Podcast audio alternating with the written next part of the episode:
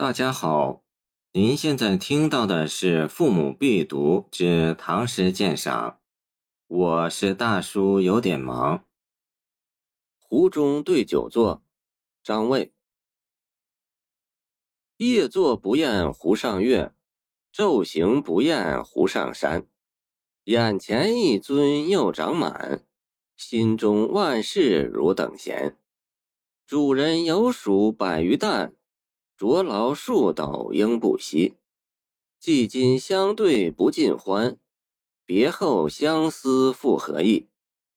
茱萸湾头归路赊，愿君妾宿黄翁家。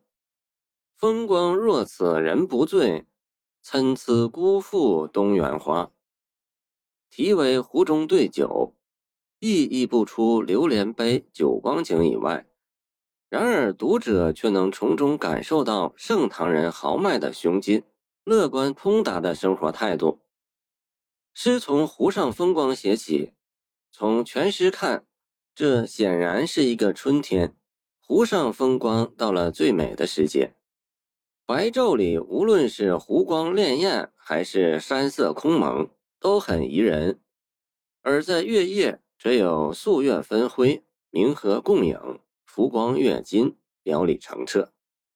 诗人抓住昼夜不同的山光水色，一开始就写出总也看不够的意思。夜坐不厌湖上月，昼行不厌湖上山。句中运用重复，写出了纵使夜以继日的游览，仍觉相看不厌的游览情趣。人间万事细如毛，见唐刘畅偶书。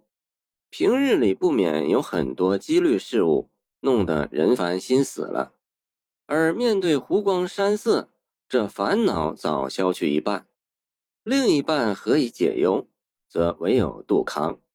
见曹操《短歌行》：“一杯下肚，百虑皆空；眼前一樽又长满，心中万事如等闲。”又长满是十分惬意的语气，如逢故人。大德超脱。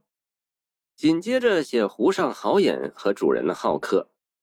主人有黍百余担，着劳数斗应不息。一百二十斤为一担。主人是富有的，同时又非常谦和慷慨。诗中似是他的语气，既称有黍百余担，口气不小，却又道着劳数斗，婉转谦恭。面对这样的东道主。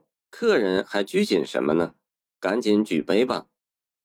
既今相对不尽欢，别后相思复何意？两句就像是席间主人劝酒的话，说的那样恳切、实际而又动人。